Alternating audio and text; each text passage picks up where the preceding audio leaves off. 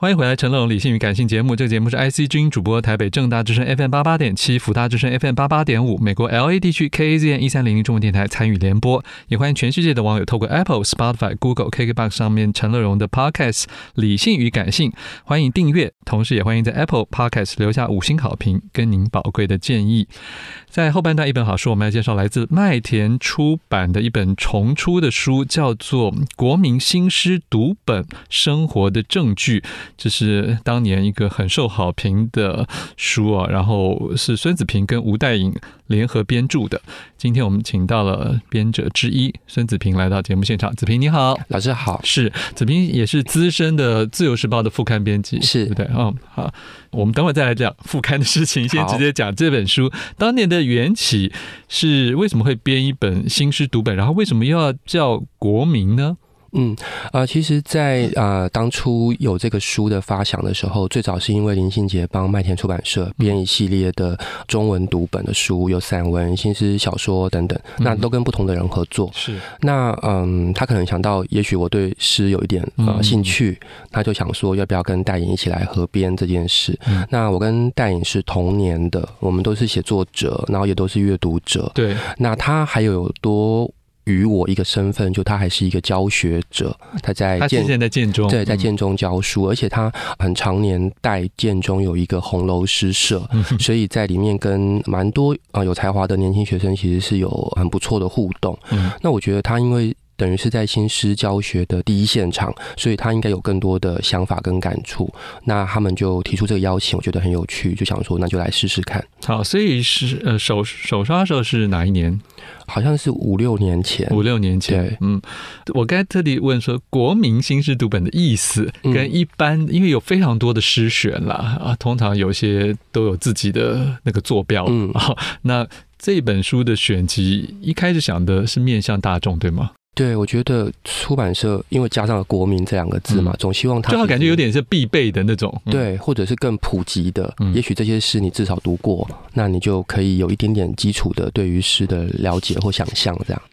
我想这里面有些诗还蛮难的哦，对对 也对并不是那么容易都考读的。嗯，对对啊。那我想，因为一个没有以年份或者世代、嗯或者主题或者地理性来编辑的这个文选，通常都会我都很好奇，就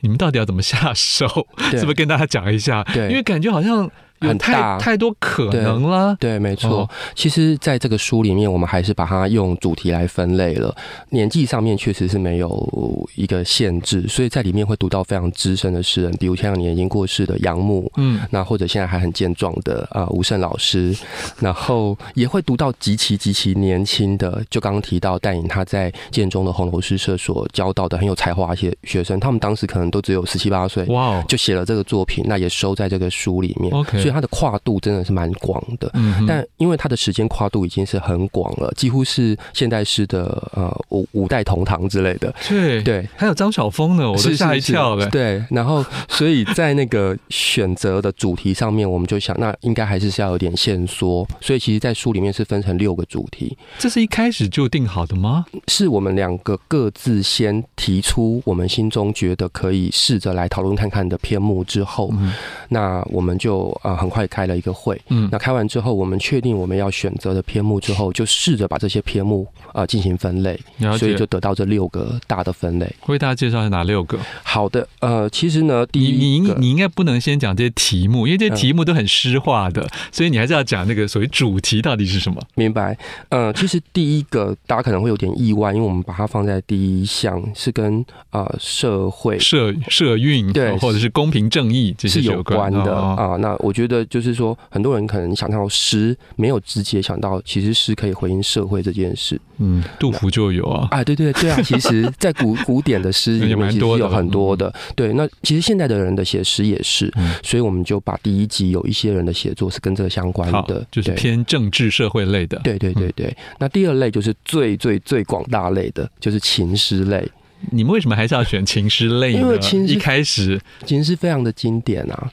哦，因为情诗是永远在各种的阅读里面，它最方便去打动读者的。而且现在我听说现在很流行脸书的各种什么晚安诗啊，嗯什么这些啊，对，呃，所以所以对于新一辈的读者，是不是也是很多从这些比较比较甜的这些诗入手的？我觉得像晚安诗重新开始之后，确实带起新一批的读者对于现代诗的理解兴趣嗯对对对，好，嗯那第三大类，第三类我觉得也是一个很大的主题，它是跟家庭、亲情有关。嗯不过在这个大的主题里面，就是家庭、亲情这个主题，我们希望能够更扩张。所以其实我们把某一些跟性别有关的意识也放在家庭这个主题里哦面。，OK 像呃，哎，里面性别为什么没有独立一？其实它现在也蛮显学的。对对，可能在我们编这个书的时候，也许写性别这件事情还没有强烈到可以成为啊独立的或一者集。够好的，你们觉得没那么多？嗯、我觉得很强烈的写作者一直都是有存在的，比如说像书里面选到的啊烧夏，或是像更早之前开始陈克华写也陈克有啊华等等。哦对，可是确实卢卢老师说的，就是说我觉得在近几年，对于在现代诗里面写身体这件事情，其实是更百花齐放。那也许在我们当时编的时候，还没有还意识到说，哎、它可以独立成为一个，因为甚至像这两年都已经有以同志诗为主题的同志诗选被、哦被编选出来了。了解，对啊，所以我觉得呃，可能我们做的这个时间点还没有我懂。掌握到这件事情，这样哦子。嗯所以有的时候要做一个比较广泛的入门的，也有它的难度啦，因为接下来可能会被很其他的一些人攻城略地，对不对？呃可是对对你们来讲，嗯也应该是开心的。对对，因为其实正如那个戴颖他在这个序里面他有提到，这其实是一份我们就是工作这件事情二十年之后的一个期中报告，了解然后它，不是一个定案。它也不是期末，对对对，应该说永远没有期末了。对啊对啊嗯。好，我们再讲第四类，那第四类是跟戴颖他的职业比较相关，因为他在学校里面当老师嘛。那我觉得他对校园这件事情其实是特别有感觉的，所以我们特别有一类是跟学校相关。不过这个学 校呢，是它广义的，，对它是广义的。其实我们人生也可能是一个比因较为大的书。店也是学对对校，对，然后还有像知识的传承或获得等等哎，因为你是副刊，有人帮副刊写过诗吗？哎，好像没没有人有帮副刊哎写过诗，对，应该没有人，应该没有。可是副刊也曾经产生过很巨大的推手的力量，是，可是可能因为呃，我觉得在时间的改变当中，副刊已经失去它的黄 我金懂我懂黄金地位，啊大概没有人想到要再帮副刊写一首诗这样可。以写一个道士啊。哎呀，这很感伤。好，第五大类诗的成因，哎这个很有意思哎。对，因为其实如果老师呃有留意到，不知道为什么，就是对很多诗人的诱惑，就是在他们的诗集里面写一首论诗的诗。是，对，所以其实很多人他们喜欢从他的诗来很棒啊谈论诗的想法。这是一种反身代名词的概念。嗯，所以我们就哎早想到这件事，所以就特别有一个去讨论诗的成因是如何而来。好，子平继续来讲一下，刚才你说第六大类是什么呢？呃，第六大类是一个有一点不好归类的一类， 叫做格瓦拉不思议。那看这个名字也其实不太知道在干嘛可啊这乍样子。看也会以为是不是又也跟政治有关呢？对，但其实不是，就它对它其实比较是讨论，就是说诗这件事情，它可能可以很好玩，它怎么样好玩？然后有一些人他们写了一些作品，那这些作品哎也可以被称为诗吗？或者诗原来也可以这样写吗？这个这就个是这个章名其实就是跟吴代颖本身自己的一首诗是同名的。对对，嗯，那他是把这个格瓦拉就是被做成一个 Q 版的公仔的那个肖像放在衣服上面，那有件衣服在洗衣机里面不断的被洗。嗯嗯嗯，去讨论这种过去曾经是一个呃伟大嗯象征的一张脸，它如今在这个现代社会里面，它有了不同的可能性。嗯，那这一种就是呃，有一点不管是是淡淡的嘲讽，或者是一种褒变为实，或者是一种典故的改变等等，就有点像是这一集里面的很多人他们面对诗的方式，它不是只有一个想象中好像诗一定要很典雅或很优雅或很震惊为坐的坐在读者面前，就嗯在这里面的很多人他们写诗有很多不同的可能性。可是这样这里面最主要指的这种可能性是来自形式呢，还是来自于主题，或者是一些抵触？呃，我觉得形式上面应该是占蛮大的部分。比方说，这里面有一个很有趣的，有两个很有趣的你作说者，它像湖，它像湖，对叶秘密的这位作者，那他现在做的工作其实是一种透过他的精神可以去疗愈别人的工作。哦，那我觉得，呃，就说诗其实是由人创作出来，可是诗也会回头过来创作这个诗人，嗯哼，所以以他们写了很有趣的诗，他们可能也变成一个很特别的人。那还有包括像唐娟的《七伤拳》也是，就当初嗯他最近有这个出书呢，对对嗯，对，他最近的诗集我也很喜欢。那他当初这个时候，应该是他就是有点像是他转型，像张惠妹变阿密特这样子嗯啊，有一个很很巨大的转型。那他在他的诗里面就用了我们从来没有想象过可以可能可以表达的方式去表达他的诗的写作。所以，如同老师刚刚提到，其实他这是形式上面非常剧烈的一种改变。嗯哼嗯。可是我想到在。很久很久很久以前呢、林肯泰的时期，嗯其实图像师也曾经是被世人拿来实验过，是可是似乎在现代，虽然整个视觉文明已经那么强烈了，嗯影音文化这么强，但是大家对文字也就觉得啊，不用折腾它了啦。嗯，对于视觉化的诗，是现在好像不那么对老师提出蓬勃吧。对，老师提出这个观点很有趣，我觉得好像一直到九零年代末，那时候包括像陈黎什么的，他们还有写了很多很精彩的视觉上面的诗。两千年初可能甚至都还有，可是不知道为什么，确实是在现实生活中的视觉越来越蓬勃之后，在诗里面的视觉却萎缩了。大家可能说不定更相信纯文字的力量了，还是大家觉得我们真的玩 不过对，玩不过。现实生活中的因为录视像觉？ 因为当代艺术中录像都已经很蓬勃啦，是然后是很多原来画二维平面画的，都硬要在材质跟立体度上，你知道做其他多元的组合，大家已经很想挣脱那张画纸，你知道。啊是可是诗人反而觉得，我就老老实实的注字，你知道是断注一个一个的字，嗯让你就直接看到那个句子的力量。对，就真正的就是，哎，老师这样，其实真的提醒了我，就是我觉得现在的人写诗比较少在诗的视觉上面去做，可是他们花比较多的力气在诗集的视觉上哎，我懂。啊、啊，甚至坦白讲，上我上次访问另外一个诗人，他也提到了，他有的时候也会对于这种撞声词比较有兴趣，嗯就是对于 sound 嗯。声响这件事情。不过是我相信这个是一路过来各种诗人都有在实验的啦，嗯这跟有没有押押韵没有关联的，对对对嗯是节奏啊，嗯或者是嗯气韵这些是事情。所以你自己在你们当初分工是一人选一半吗？然后然后你就为自己选出来的诗要写笔记吗？对我们啊、呃其实分工上面呃，戴颖是一个非常和气的人， 所以呢，他就是很体贴的，就说，其实你就先挑选你想写的的的笔记吧，然后剩下他都可以哦写。你们为这什样么强调的是笔记，对没有叫什么赏析、对？因为比较评析？不希望它有那么强烈的作用吧？哦，真的吗？，对对对，因为哎，有人写序很称赞你们这本书，当然这就是你们这本书的主是体啊。是是 是，但因为该怎么讲，就是说我很喜欢一个诗人叫陈玉红，他提过一句话，他说一百个诗人对一首诗会有一百二十个看法，哦，所以我们其实会有点担心，就是说呃，在诗后反正你面们是写给我们这些小白看的啊、不是用担 老师你心不啊是。小白，，不用，我说其实不用担心 是同业，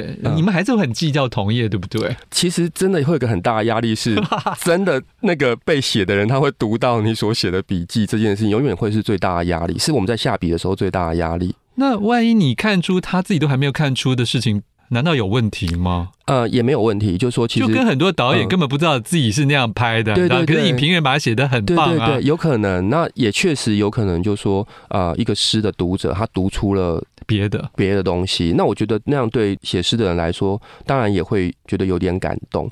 可是那毕竟还是一个诠释的压力。因为就是我们那时候收的这些作者，其实那时候都还都还是存在于这个世界上，所以他们 真的是会读到这些诗的内，我们写的笔记的内容这样子。所以是很少人敢写诗评吗？我说在一般常态的发表里面，嗯，在一般常态的发表里面，视频还是是有存在着的。不过在台湾的评论状况确实相对来说是比较贫弱的，因为都在歌功颂德、因为台湾的作者太容易同温区遇到彼此，所以我觉得呃，我们的大家就互相美化对方。我们的评论对就相就相对来说没有那么的健壮这样子。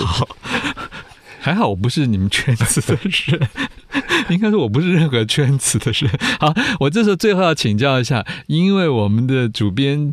呃，孙子平也有一首诗作嗯收录在这个里面嘛，对对不对？对然后当然是由你的伙伴来帮你写笔记啊。你要不要自己介绍一下这一首诗？你不在哪儿？好，呃，你不在那是那时候呃，我写了一有很多数字是什么意思？